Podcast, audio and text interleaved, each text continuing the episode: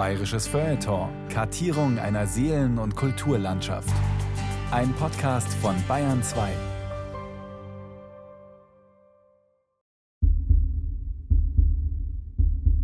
Wer vom oberfränkischen Hof mit der Bahn nach Bad Steben fährt, kommt an dem Örtchen Hölle vorbei, das auch dem Höllental den Namen gab. Nicht sonderlich ermutigend für einen, der ohnehin schon leidet. Mein Herz ist sehr rebellisch. Die Nacht hatte ich entsetzliches Herzklopfen. Dann wurde der Schlag ganz leise. Ich hatte Angst. Eine schreckliche Angst. Die Nacht war endlos. Und nun also dies. Höllental. Reichen nicht bereits Höllenqualen? Herzklopfen. Dann wurde der Schlag ganz leise. Bertolt Brechts Kuraufenthalt in Bad Steben im Jahr 1913 von Bernd Noack. Die sanfte Landschaft des Frankenwaldes ringsum mag noch so reizvoll sein. Der 15-jährige Eugen Berthold hat kaum Augen dafür. Er ist nicht gut drauf an diesem Morgen. In diesen jungen Jahren als kurreif eingestuft. Doch er ist auf dem Weg zur Heilung. Am 15. Juli 1913 trifft er in Begleitung seiner Mutter an dem kleinen Bahnhof Steben am äußersten Rand Bayerns ein. Wenig später werden sie in die Kurliste eingetragen. Hinter der laufenden Nummer 1422 steht da Frau Sophie Brecht mit Sohn, Augsburg.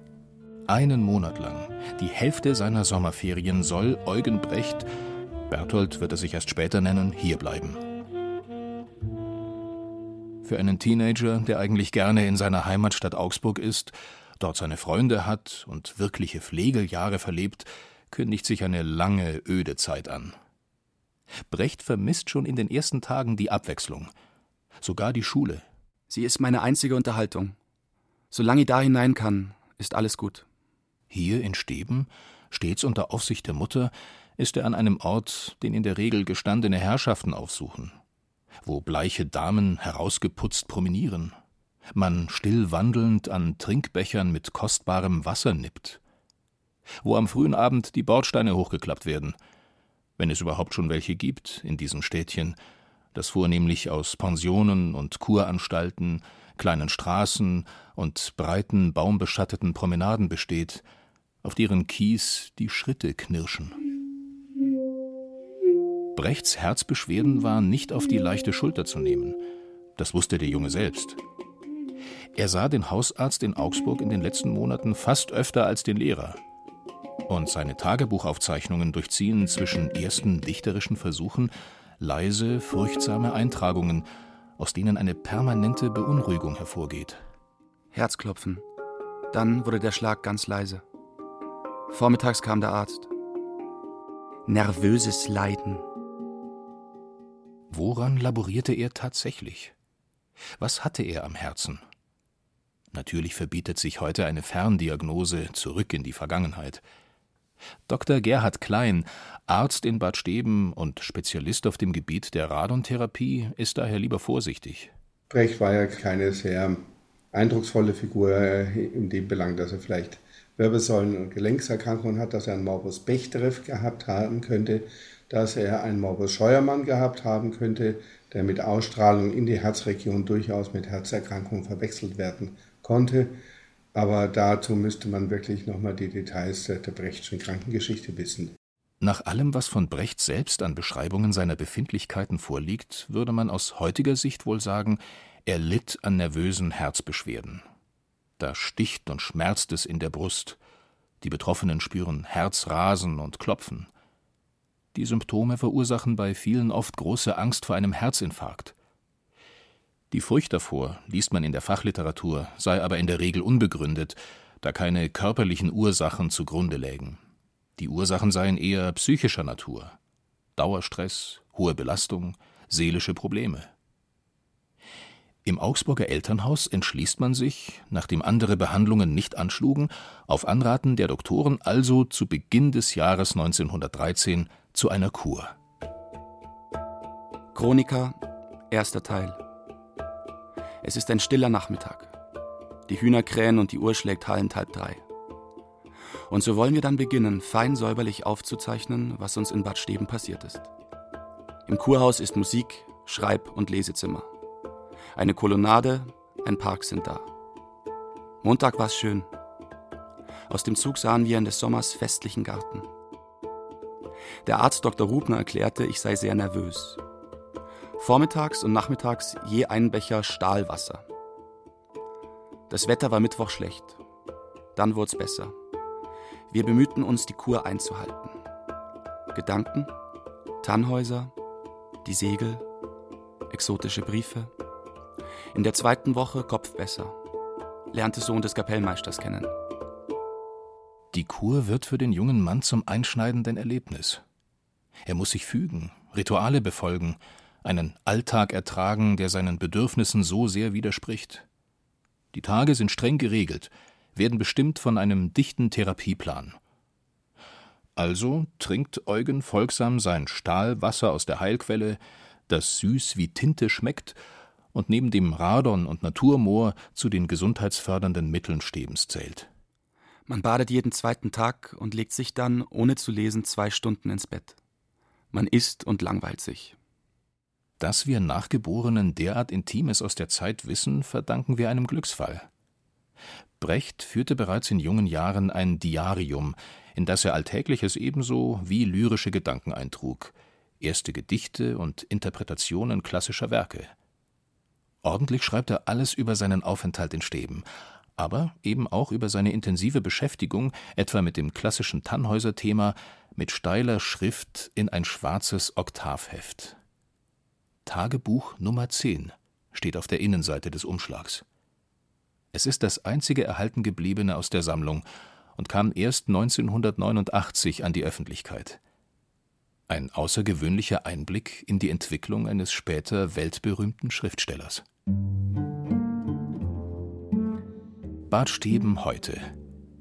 Der hölzerne Bahnhof ist nur ein kleiner Haltepunkt, eine Endstation noch immer, ein Prellbock am Ende der Gleise. Dahinter beginnt der Weg in den Ort.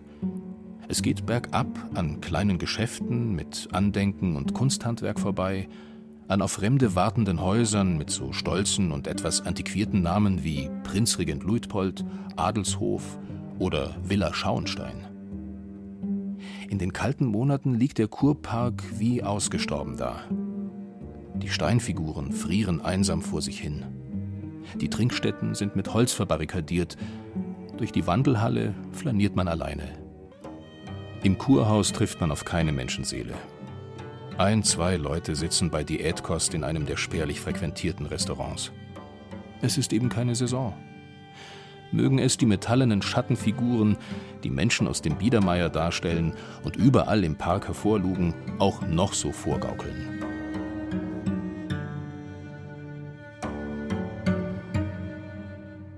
Damals, im Sommer 1913, war hier Trubel.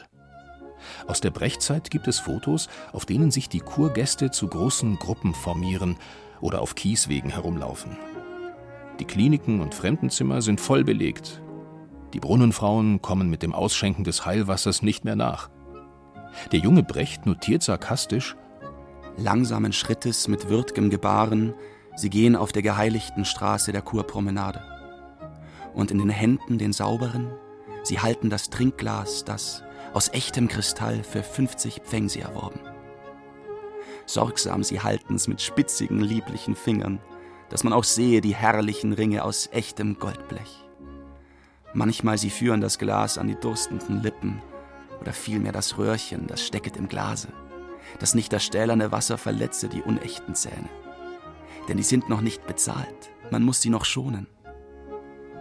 Die Aufzeichnungen pendeln zwischen Langeweile und Amüsement. Brecht beobachtet genau und macht sich sanft lustig. Ästhetische Leute sieht er an den Tischen sitzen, die mit furchtbar erregten Gesichtern die herrliche Meinung tauschen. Man parliert über Nebensächlichkeiten oder gebildet über Gerhard Hauptmann, über Wagner und Chopin. Und die Damen, gekleidet in knallgelbes Betttuch, mit einer Lorgnette auf der spitzigen Nase, flöten. Oh, oh, wie lieblich, wie schmeichelnd, entzückend. Und Brecht lässt Luft ab. Mich eckelt dieser banalen Welt, wo kein Apfel vom Baume fällt, ohne dass kluge Leute ihn fallen sehen. Wo die Banausen jeden Affen durchlausen. Ganz schön Brecht schon. Aber so nervenschonend war es eben, das ganz normale Kurleben vor über hundert Jahren. Und so viel anders sieht es heute auch nicht aus. Es geht um Rekonvaleszenz und die verordnete Ordnung, um eine Auszeit im hektischen Alltag. Ich habe vor einem Jahr eine Stenoseoperation gehabt beim Rücken und meine Tochter hat schwer Fibromyalgie. Im Hotel Modena, gleich neben dem Kurpark, sitzt Renate Kalch, die mit ihrer Tochter Christina Katgien hier ist. Und eines Tages habe ich gelesen von zwei Bädern, Sibyllenbad und hier Bad Steben. Und das hat uns eigentlich alles ziemlich zugesagt mit dem Radon. Und da haben wir jetzt also heute das neunte Bad hinter uns, tagtäglich in der Früh. Also ich bin ganz glücklich. Ich traue mich jetzt schon im Haus ohne Stock zu gehen. Und das ist natürlich schon ein großer Fortschritt. Mittlerweile rennt sie auch. Sie wird 86, das muss man mal dazu sagen. Ja, bei mir ja, ein bisschen. Die Schmerzen sind ein bisschen weniger geworden und das Laufen ist nicht mehr ganz so stachsig. Aber man hört ja, dass es erst nach fünf bis sechs Wochen so richtig durchgreifen soll.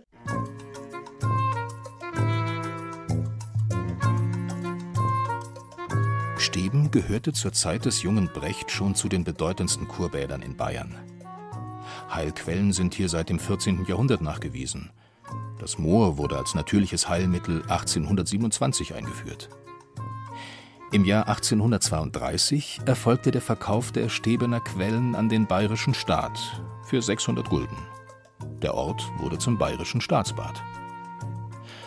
Kurze Zeit später konnte dann das vom Architekten Leo von Klenze geplante Kurhaus errichtet werden.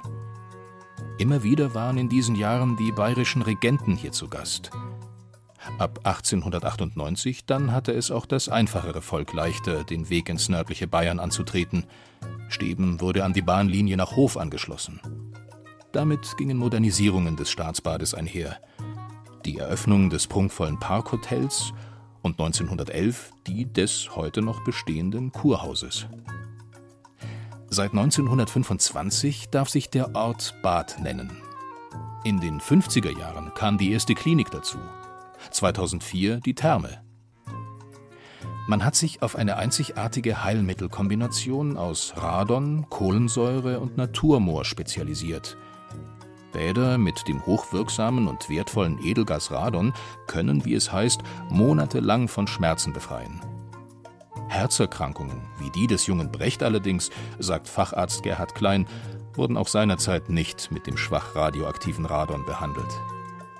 Die Hauptindikationen waren auch damals Durchblutungsstörungen, die in der damaligen Zeit noch sehr viel häufiger waren als heute, sowohl funktionelle als auch anatomische Durchblutungsstörungen.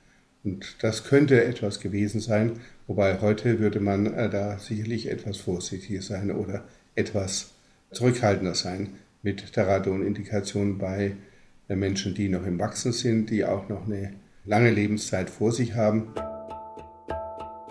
Ob der junge Eugen genau wusste, was er da aus seinem Becher trank, worin er seinen angegriffenen Körper badete? Stahlwasser, sagte er zu dem mineralienhaltigen Heilwasser und vertraute ohne große medizinische Kenntnisse darauf, dass es ihm half. Mutter und Sohn Brecht bezogen in Steben kurz nacheinander zwei Wohnquartiere. Zunächst für nur ein paar Tage den Gasthof Fickenscheer und dann die Pension Klösterle gleich nebenan. Das Gasthaus, grün angestrichen und mit dem Namen Anker versehen, steht heute leer. Die Pension, hinter der das freie Feld beginnt, ist modernistisch umgebaut. An den später berühmten Gast allerdings erinnert nichts. Andere bekannte Gäste blieben mehr im Bewusstsein der Bad Stebener. Ein Straßenname etwa erinnert an Jean Paul, der das Städtchen als Bad Lilienbad heiter verewigte. In der Mitte von Lilienbad steht der medizinische Springbrunnen, aus dem man die aus der Erde quellende Apotheke schöpft. Von diesen Brunnen entfernen sich in regelloser Symmetrie die Kunstbauernhütten, die die Badegäste bewohnen. Jede dieser kleinen Hütten putzt sich scherzhaft mit dem heraushängenden Malzeichen oder der Signatur irgendeines Handwerks. In Lilienbad bzw. Steben wohnet bloß Natur, Seligkeit, Mäßigkeit und Auferstehung, schwärmt Jean Paul in seinem 1793 erschienenen Mammutwerk Die unsichtbare Loge und genießt es, dass das über Eisen abgezogene Wasser unter dem Lärm der Vögel und Blätter getrunken wird und die Kurgäste das daraus schimmernde Sonnenbild und zugleich ihr Feuer mit hineinschlagen. Auch Alexander von Humboldt weilte am Ort, allerdings eher dienstlich als zur Erholung. Von 1792 bis 1797 lebte der Universalgelehrte im später sogenannten Humboldt-Haus als Bergassessor, erforschte den fränkischen Untergrund, entdeckte gar Goldflöze und gründete eine Bergbauschule.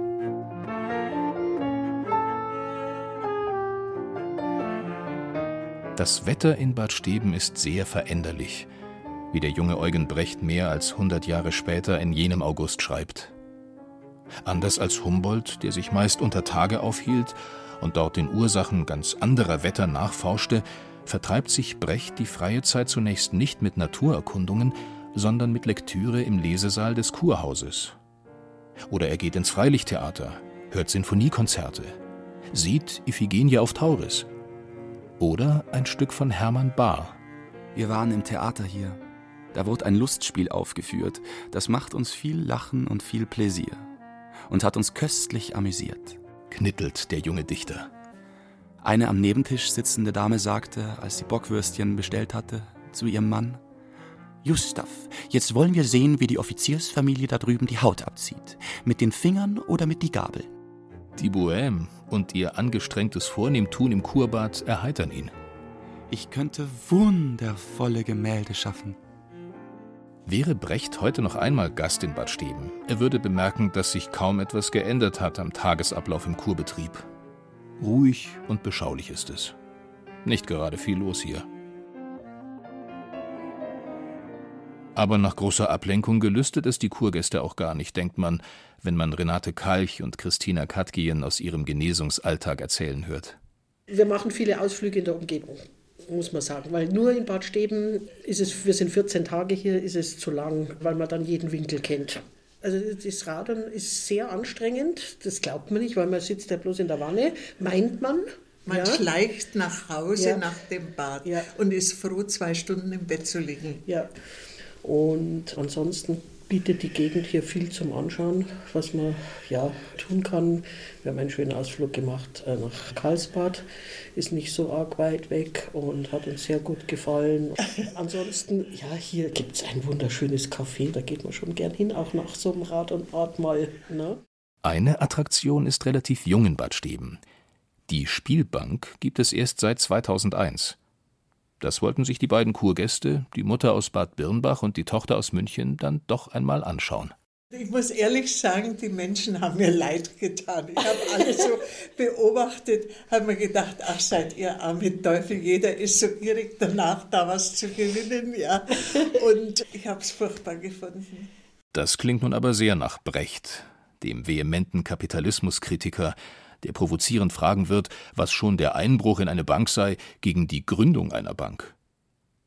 Politisch so weit und literarisch so garstig aber ist der junge Eugen Berthold 1913 noch nicht. Er zelebriert hauptsächlich seine Langeweile und beobachtet eher Harmlosigkeiten. Doch etwas von dem späteren bösen BB klingt da doch schon an. Beim Kurkonzert etwa nimmt er typische Standesdünkel wahr und kulturelle Verwerfungen. An einem Tische saß erregend in herrlicher, prunkender Schönheit, unter den anderen Damen eine riesige Dame mit einem Hut, der mit seinem Umfang alle entzückte. Herrlich waren die Federn und mindestens 200 Mark wert. Und die bespitzelte Robe kostet ein Monatsgehalt. Und es begann die so herrliche Dame gar herrlich zu reden, zürnend die Stimme zu heben, die liebliche, reizende, feine. Jetzt spielt man Wagner und Chopin, Beethoven und Haydn. Und als sie lebten, da spotteten ihrer die Leute. Niemals kann ich es begreifen, wie damals gar niemand begriff's. Diese Herren des Geistes mit ihren gewaltigen Werken, Freilich, der niedere Pöbel, der Dumme begreift sie auch jetzt nicht. Hört heute noch lieber die Gassenhauer und arg schlechte Walzer. Immer wieder wird es dem jungen Brecht zu viel. Der Bädertrubel, das Sehen und Gesehenwerden der Kurgäste. Er flieht, wenn es die Müdigkeit nach den Stahlbädern zulässt, hinaus in die Natur, ins Offene. Und in stillen Abendstunden, wenn die Sonne längst verschwunden, erzählen die Ähren leise und linde vom wehenden, wandernden Winde, sich erbarmend des Gefährtens, der noch niemals Ruhe gefunden. Vom rastlosen Eilen raunen die Ähren, die hohen Steilen, die Geschichte ihres Werdens. Dann herrscht Dämmerschweigen, rings im Kreise, bis in weite, verdunkelnde Ferne, wo die letzten roten Sommergleise tanzen den Abendreigen. Dann herrscht ewige, todtiefe Ruhe. Und die Ähren leise, leise raunen ihre Geschichte. Und oben im ruhigen Lichte hören die ewigen Sterne zu. Vielleicht sind es solche stillen Momente, die Eugen wieder zur Besinnung und auch zurück zu halbwegs stabiler Gesundheit bringen. Denn es geht aufwärts mit ihm. Nahm 14 Bäder, trank Stahlwasser, befinden sehr gut. Herzbeschwerden jetzt fast verschwunden. Notiert er am 14. August. Die Kur hat angeschlagen. Fürs Erste. Freilich wird Brecht bis an sein Lebensende am Herz laborieren. Nur sechs Jahre nach der vermeintlichen Genesung in Steben notiert seine Augsburger Erzieherin und erste Jugendliebe Paula Bannholzer Er legte sich ins Nebenzimmer und schlief Wand an Wand mit mir. Plötzlich hörte ich Brecht deutlich und erschreckend stöhnen. Er lag mit schweren Herzkrämpfen in seinem Bett und war schweißgebadet. Brecht beruhigte sich allmählich. Er gestand mir dann, dass er diese Anfälle öfter habe und auch, dass er Angst hätte. Den letzten Anfall erlitt er am Tag seines Todes im Jahr 1956. Einstweilen aber, 1913, fuhren Mutter und Sohn mit einigermaßen beruhigenden Prognosen wieder von Steben heim nach Augsburg. Mit dem Bummelzug am Höllental vorbei. Sollte der Name dem jungen Mann jemals bedrohlich vorgekommen sein, damit ist es mit Sicherheit vorbei. Und in Steben wurde nicht nur Brechts Gesundheit, sondern auch sein dichterisches Selbstbewusstsein ein wenig gestreichelt. Die 44-jährige Kaufmannsgattin Gertrud Fee hatte den Gymnasiasten in ihr weites Herz geschlossen. Man traf sich beim Essen und er hatte die weitaus ältere sehr lieb gewonnen. Sie ist aus Weimar! Und hier setzt der angehende Poet wie ein gestandener Bildungsbürger bewundernd ein Ausrufezeichen hinter den Namen der Klassikerstadt. Am anderen Tage saß sie bei uns am Tische. Ein äußerst feines, interessantes Gesicht große graue Augensterne, eine feine, hochgebaute Alabasterstirne, schmale, wohlgeformte Nase, wundervolle Aussprache.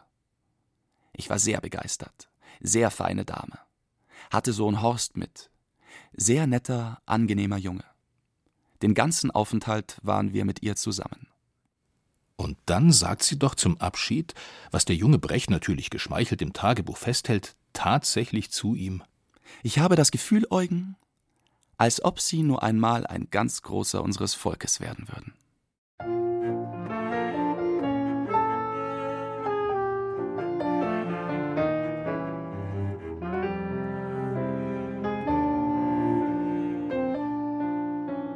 Herzklopfen. Dann wurde der Schlag ganz leise. In der Reihe Land und Leute hörten Sie eine Sendung von Bernd Noack über Bertolt Brechts Kuraufenthalt in Bad Steben im Jahr 1913. Gesprochen haben Christian Baumann, Jakob Gessner, Peter Veit und Beate Himmelstoß. Ton und Technik Daniela Röder. Regie und Redaktion Carola Zinner. Eine Produktion des Bayerischen Rundfunks 2019.